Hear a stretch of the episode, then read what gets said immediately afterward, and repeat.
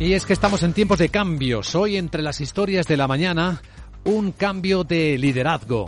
Es lo que parece a primera vista que uno de los tipos más famosos del mundo de la tecnología, el hasta ahora alto ejecutivo de Netflix, Red Hastings, deje un puesto para meterse en otro. Bueno, resultados de Netflix quedan en segundo plano. Luis Vicente, porque esa marcha de Red Hastings, de su cofundador, se ha convertido en eh, hito protagonista del cierre de Wall Street en la jornada de jueves y en la call que Rod Hastings mantenía con las entidades explicaba su marcha y su sucesión de esta manera. Uh,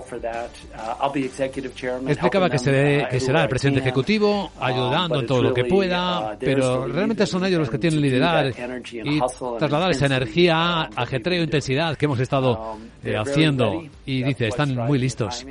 es lo que está impulsando el momento y por eso no podía salir de otra manera que que estar de vuelta de esta manera. Bueno, 1997, ese es el año en el que cofunda eh, Netflix y ya se conocen la historia los oyentes enviando CD-ROMs para ver películas a casa. Ese es el origen de una Netflix que si lo recordáis, si hacéis un poquito de memoria, acabó con la gran cadena de videoclubs de los Estados Unidos y que se llamaba Blockbuster. Eh, recordemos que la historia de las empresas y los nuevos nombres que llegan son el resultado de una innovación que deja obsoleta innovaciones anteriores. Bueno, eh, cofundador de Netflix, eh, Red Hastings, em, no da tampoco muchos más motivos sobre su sucesión, pero bueno, llegó en 1997, lleva unos cuantos años al frente de, de la compañía en 2020, Sarandos, Ted Sarandos, fue nombrado con director ejecutivo junto a él, al tiempo que Peters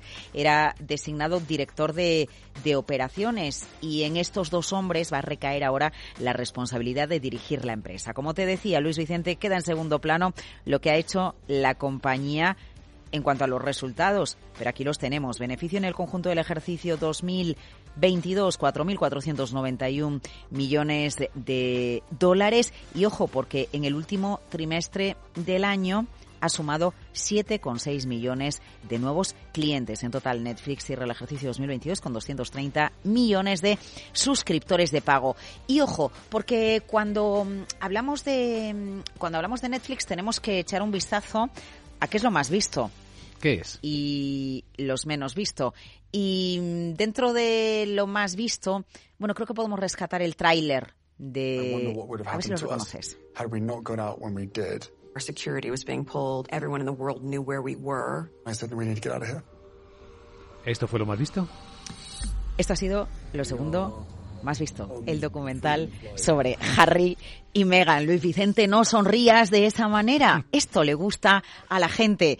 La vida de las personas y cuánto trabajo ha hecho esta plataforma de streaming, no solo en series, no solo en películas. Fíjate, hace un año estábamos hablando a estas horas del éxito del juego del calamar, pero en eh, esos documentales que Netflix lleva haciendo, bueno, desde hace muchísimos años, los ha hecho eh, sobre jugadores de fútbol en España, lo ha hecho sobre personalidades de la industria musical, eh, sobre mujeres de futbolistas, y aquí llega el caso también de reflejar a la familia real británica que sin duda le ha dado muchos millones a la empresa que ahora deja Red Hastings, que por cierto no lo hemos dicho, deja de ser CEO, pero va a seguir siendo presidente ejecutivo, más allá de separar la labor de consejero delegado de la de presidente, él va a seguir teniendo alguna palabra en la dirección de la empresa. Sí, deja el día a día, pero se queda con la parte importante.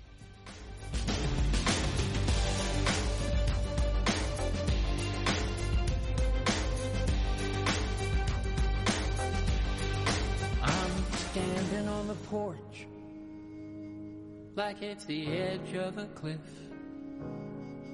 Bueno, y simplemente para acabar un poquito de David Crosby, fundador de The Birds, fallecía ayer, y un poquito de su música, de un legendario de, de la guitarra y de la historia de la música.